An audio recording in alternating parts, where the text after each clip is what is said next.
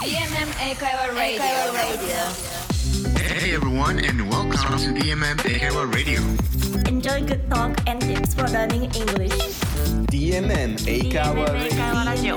DMM 英会話ラジオ Let's get started.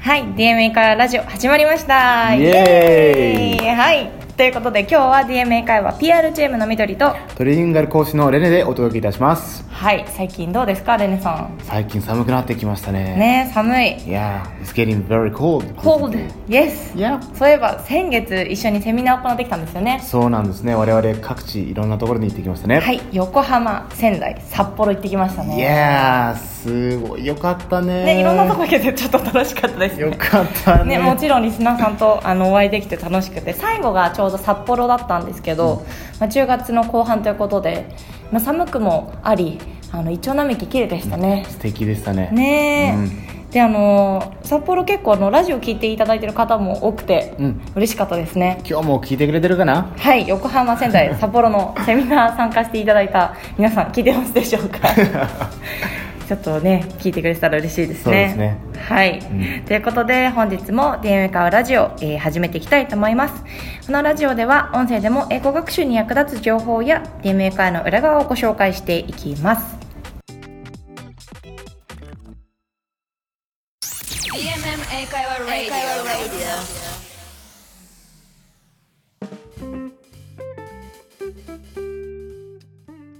一つ目のコーナーはマテリアルオブザデイ DMM 会話のおすすめ教材を季節ネタや旬なトピックを絡めながらご紹介しユーザーの皆様にもご活用していただこうというコーナーです。今回は初めて写真描写の教材をピックアップしました。Describing Pictures 写真描写の教材は実は写真や絵についてうまく伝えると、え楽しく語彙力と会話力を磨くことができます。はい。写真描写って聞くとなんかテストとかに使われるイメージですね。そうよくスピーキングテストによく出てきますよね、うん。うん、でも実はあの何のためにこの写真描写をやるのかっていうのを知る知ってる人ってあんまりいないんですよね。で実はこの描写っていうのは何かを相手に伝える時に、えーものすごく役立つスキルです。はいでもこのラジオで写真描写ってすごい難しそう。っていうのもうまく英語で描写できないとリスナーの皆さんに何話してるか伝わらないっていうことですよね。Exactly なので早速見ていきましょうか。はい。今回の教材は An Exotic Lunch ちなみにみどりさん Exotic はどういう意味かご存知ですか？エキゾチック？うん。なんかカタカナね、カタカナでね聞いたことあるけど、うん。えどういう意味ですかね？Exotic means、uh, 自分にあまり親しみのない例えば外国風のとかそういうものをよく指します、エキゾチックな雰囲気ですね、うん。とか。例えば、まあ、僕もよく言われますけど。例えばこうアマゾンとか。アマゾンの民族とか、えー例えばエジプトとか、なるほど。アフリカとか。なるほどね。に馴染みがない。うん。なるほどはい。はい。なのでこういう馴染みの自分にあまり馴染みのないランチが今回のテーマなんですが今実は手元に写真がございます。はい。皆さん Do you know what is this? Yes, I know. 知ってます？この写真に写ってるものなんですけど、うん。カナダにいた時によくスーパーで見かけました。おおでちょっと前に日本でも話題になった気がするんですよね。この食材というか食べ物。Oh really? はい。ではこれをリスナーの皆さんに分かるように描写してみましょうか。これ難しいですね。えっ、と It's a chickpeas うんふん It's a mashed chickpeas Some people have it as dipping sauce. OK えー、それ以外ちょっとないですね。まあこれ実は答えはハムス。ハムス、うなんん、ですけど、皆さんハムスはご存知ですかね？そうあのー日本でちょっと前に流行ってさっきお伝えしたんですけどもともと中東とか地中海の方で食べられているあのひよこ豆をこうすりつぶして、うん。まあ、ガーリックとかいろいろこう入れてクラッカーとかパンとかのこうディップして食べるような食べ物なんですけど結構アメリカとかそのカナダとかうん。ヨーロッパでも、あの食べられてるみたいですね。うん sounds very exotic うん、確かにエキゾリック確かにで実はこれ描写する時のポイントが4つあります So the first one is what and when その食べ物がどういうものでいつ食べるのか For example ハムスの場合だったら It's a dip and you usually eat it as a snack スナックとして食べます Second point is what is made of その食べ物が何で作られているかハムスは is made of chickpeas. ひよこ豆。名前可愛いですよねひよこひよこ豆。そうですね。チックってでもひよこって意味ですね。そうなんですよね。そのまんまで可愛いですね。チックピーズちょっと気になります。で3つ目は、え3つ目が taste 味ですね。皆さんこのハムスっていうのはどんな味がありますか？うーんひよこ豆をすりつぶしたものなので結構シンプルな味ではあるんですけど、うん。ちょっといくつかあのフレーバーがあってガーリックとかちょっとこううん。スパイシーなものとか、Okay so you have different kind of flavors. そうですね、うんうんうん very good. で appearance 見た目。これはどんな感じですかね？見た目なんかペースト状で、うん。ベージュ色というか、Mhm. So it's like looks like a paste and it's brownish. brownish うん、そんな感じですね。Okay. まあね、話題が、えーエグゾリックランチなのでこう描写してもいまいちピンと来てないリスナーもいるかと思うので今度はより馴染みが皆さんに馴染みがあるものでちょっと挑戦してみましょうか。はい。Alright、えー The next topic is 卵焼き卵焼きこれは皆さんパッとイメージが浮かできますね。びますよね。うん、えー皆さんさっき僕が伝えた4つのポイント。でこの卵焼き Could you try and describe it? Okay It's made of eggs Alright? People usually eat eat it Mm-hmm. in the morning. Perfect. Alright. It tastes like sweet, sometimes a little bit salty. Mm-hmm. Appearance. Mm. Uh, it's a yellow square. スポンジボブみたいな感じですね。スクエアね。まあね、確かにね。どうですか、今ので？okay, actually very very good. で例えばこういった日本の食材を外国籍の人に伝えたいときは写真をうまく使いながら1から3まで伝えればすごくうまく伝わりますはい、なるほどですね。なかなか全く知らないものを伝えるのは難しいので、写真使うとスムーズにいきそうですね。そうですねうん。で、えーなぜこの写真描写が英会話にも役立つかっていうと基本的には、えー相手にものをイメージしやすくなるんですね。で使う場面としては大体3つはい。あります、一1つは、えー自分が単語を思い出せない時、え2つ目はストーリーテリング。例えばこうおとぎ話とか、えー怪談とか、うん。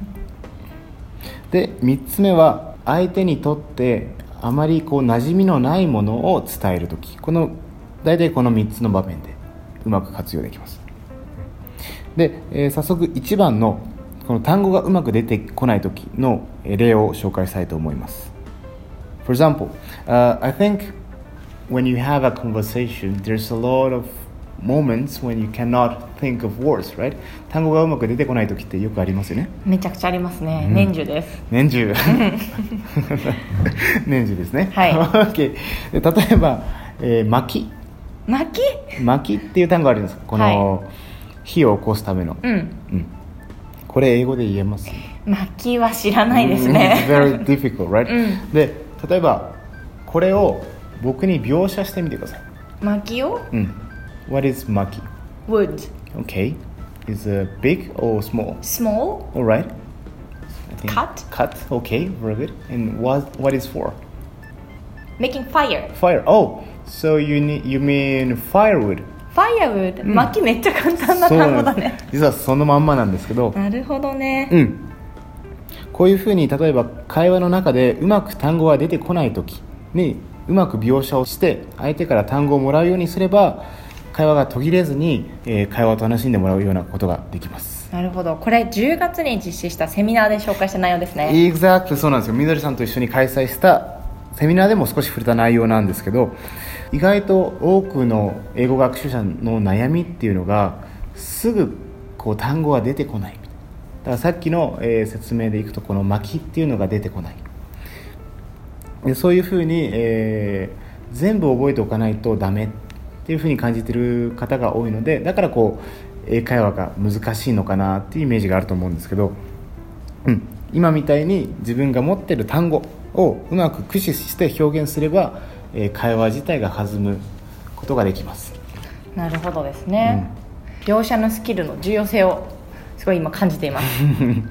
で10月のセミナーではそんなお話とか、あと日本語と英語の根本的な違い、うん。ハイコンテクストローコンテクストの話もありましたよね。そうなんですね、はい。うん。学校ではなかなか教えてくれない内容なんですけども今までの教え方だったらこの日本語を正しく訳さないと伝わらないっていう完璧に？そう、ね、うん、一言一句。間違えてたね。皆さんやったと思いますよね、うん。なんだけど意外と正しく訳しちゃうとなぜかこううまく伝わらなかったりとか自然な英語に聞こえなかったりとかそういうことが実は結構起きてしまうんですね、うん、はい。私もその話を聞いてあそもそも違うんだってことが理解できて腑に落ちた部分ありたくさんありました、うん。はい、そんなセミナーでしたがもっとこんな話ね細かく聞きたい方はぜひ次回開催するときにご参加いただければと思います。そうですね。まあこの場で説明したいっていう気持ちもあるんですけど、まあ、機会があったら、はい。ぜひ次回実際にお会いしてねお話できればと思います。そうですね、えちなみにみどりさんあのセミナーの情報ってどこで見れるんですか？セミナーの情報なんですけどこういったセミナーとかあとイベントごとは全て DMM 会話のブログあとはメールマガジンあと SNS ですね。Facebook とか Twitter に開催するときにあの更新してるのでどれか一つ一つだけでもフォローいただければと思います。はい。なので Please check it out はいというわけで今回は写真描写の教材についてご紹介しました。で描写のスキルは写真描写のテスト対策だけじゃなくて、えー先ほど紹介したように日常会話でわからない単語が出てきた時にものすごくこう活用できるものなんですね。ねそうですね。ではおさらいとしてもう一回4つのポイントを皆さんにお伝えしたいと思います。メモのご準備はよろしいでしょうか。で今回のエクゾティックランチの例で言うと What and when、えーその食べ物が何でいつ食べるのか。2つ目は What is made of 何でできてるか。3つ目は Taste どんな味がするのか。Is it sweet, bitter, salty で最後は appearance 見た目ですね。例えばどういう形をしてどういう色なのか。この4つを押さえておくとうまく描写ができるようになります。なので、えー皆さん教材をうまく活用しながら Let's give a try. はい。普段この写真描写の教材を使わないっていう方も少し興味が出たでしょうか？ぜひいろいろな教材も使ってみてくださいね「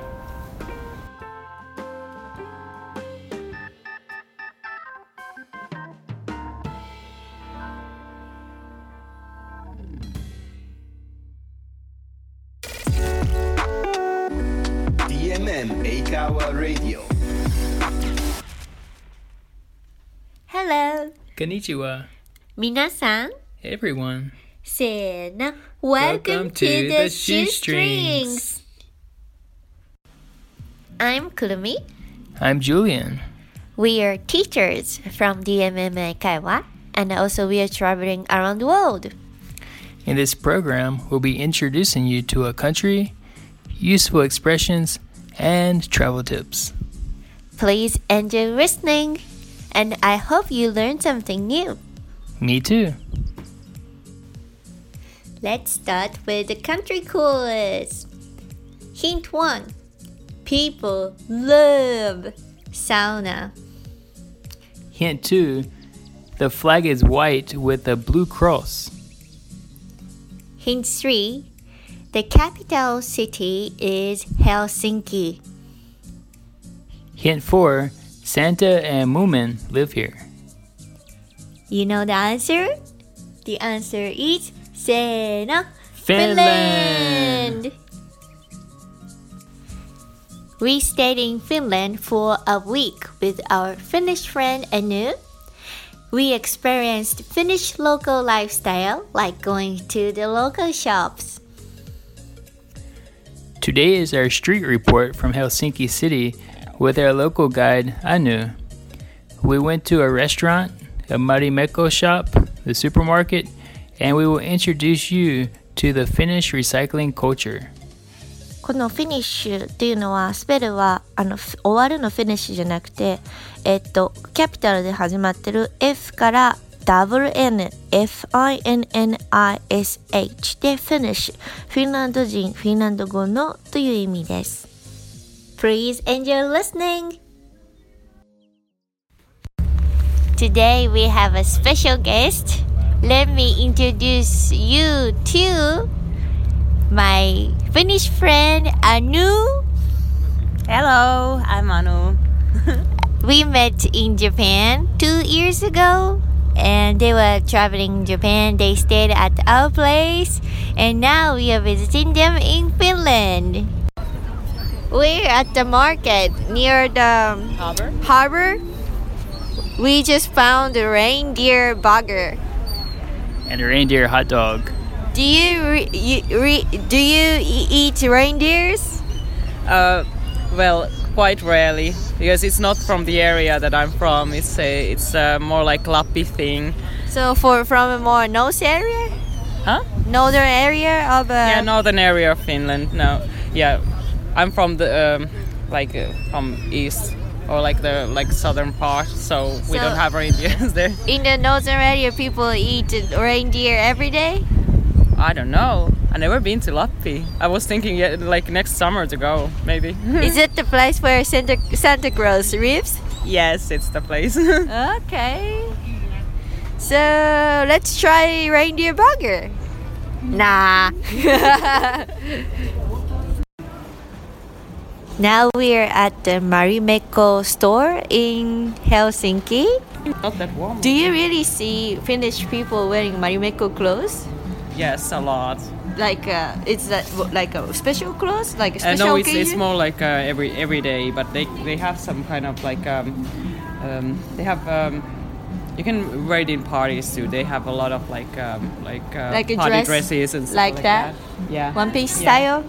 But do you like let's say do you wear this kind of a special clothes? For me it's like a special clothes and you go to work? Yeah, yeah. You do? Yeah. So Marimekko is like a Uniqlo for Finnish people. It's not that cheap. So Marimekko is not like a Uniqlo but it is a daily clothes for Finnish people. Yes, that's right. Okay. Do, do you recommend uh, like uh, just t-shirts for Japanese tourists if you for Japanese tourists to visit um, Marimekko in Helsinki? Yeah, they have nice bags too. I like the bags a lot. These are not uh, very expensive. I think they're like 20 euros or something like that. That's gonna be 27 euros. that's good for souvenir. What is um, most popular souvenir from Finland? Maybe like uh, Marimekko and Uh, maybe I will. Uh, yeah, Marimekko products. I would say like uh, the small pouches, like uh, like you can see here. They're like uh, these are not very expensive, like 12 euros. Okay. These are quite affordable. this is what I got from you. Yeah. In, from from you. yeah. They have these little ones. You can buy buy many of these, and this, You it can makes a keep nice. money Yeah, and It's- um, it, it looks like a like a kid's um, uh, Cute. wallet. Like ガマ口の可愛いやつお土産にぴったりです Except for Marimekko products maybe like uh, people get the Moomin yeah, products Moomin, Moomin is really popular. so Moomin and Marimekko Yeah, Is uh, two things two must thing get yeah. for Yeah, I souvenir would say like that. ということで、ヘルシンキに来た際には、港に行ってトナカイバーガーを食べて、その後にマリメッコのお店に行って素敵なお土産を買ってみてくださいね。次は、フィンランドで見つけた素晴らしいリサイクル文化の紹介です。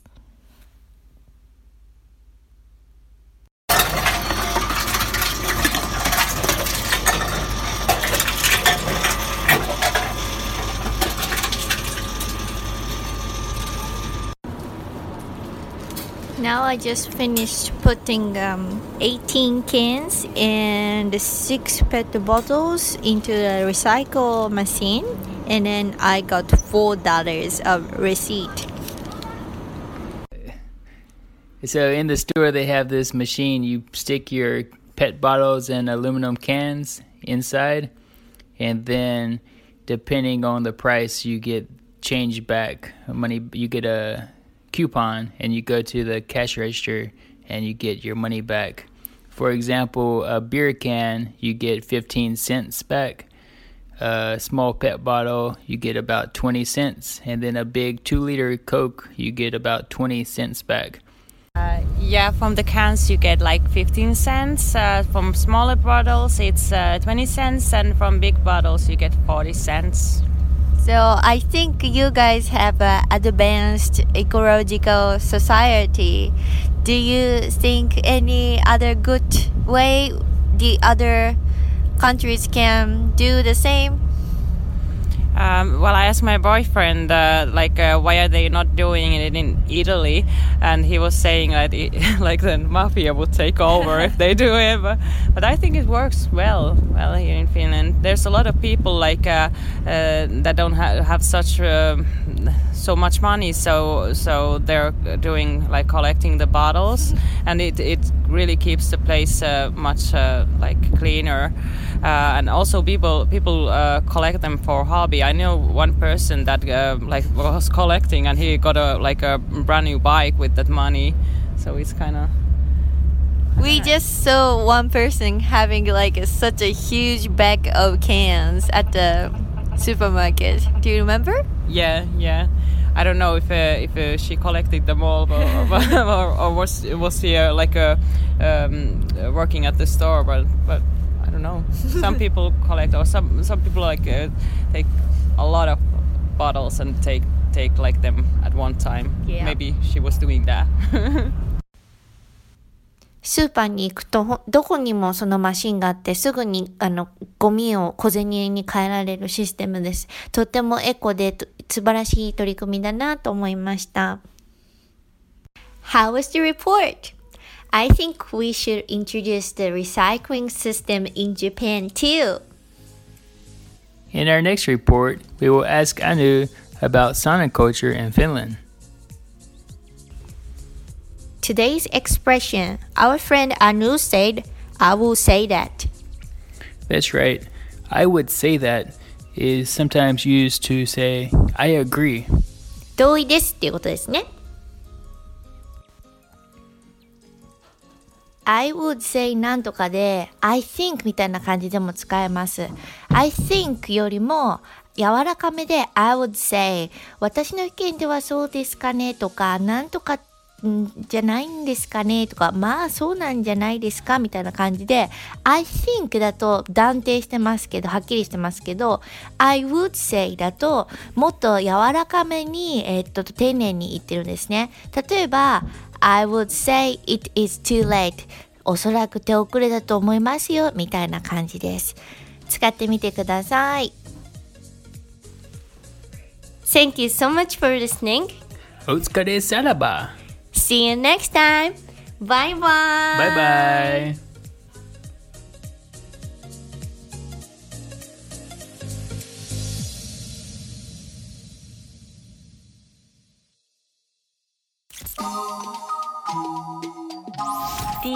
英会話ラジオ。英会話ボイス。このコーナーでは DMM 会話ユーザーの皆様の声を聞いていけたらと思います毎日の DMM 会のレッスンの中でのお悩みやこんな感想を持っているなど、えーコメントをお待ちしておりますので会話ラジオのブログ記事または、えー、Twitter でも投稿フォームを、えーたまにツイートしているのでぜひご応募くださいこのラジオでコメントをご紹介させていただいた方には非売品の DMM 会話オリジナル応援ステッカーをプレゼントいたしますはい。で、このお悩みコーナー、再びレネさんお願いいたします。はいはい。今回はですね、アメリカ、カリフォルニアにお住まいのモニョリさんからお悩みいただきました。ありがとうございます。えカリフォルニアから？海外で聞いていただいてるんですね。嬉しいですうわね。ー嬉しいですねねえわお羨ましいですね。カリフォルニア州。ねどんなお悩みですか？ちなみにちなみにですね、いきますね。